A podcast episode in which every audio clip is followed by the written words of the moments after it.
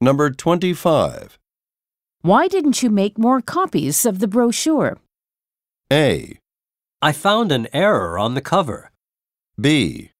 Ink for the copier. C. Because they're on the leaflet.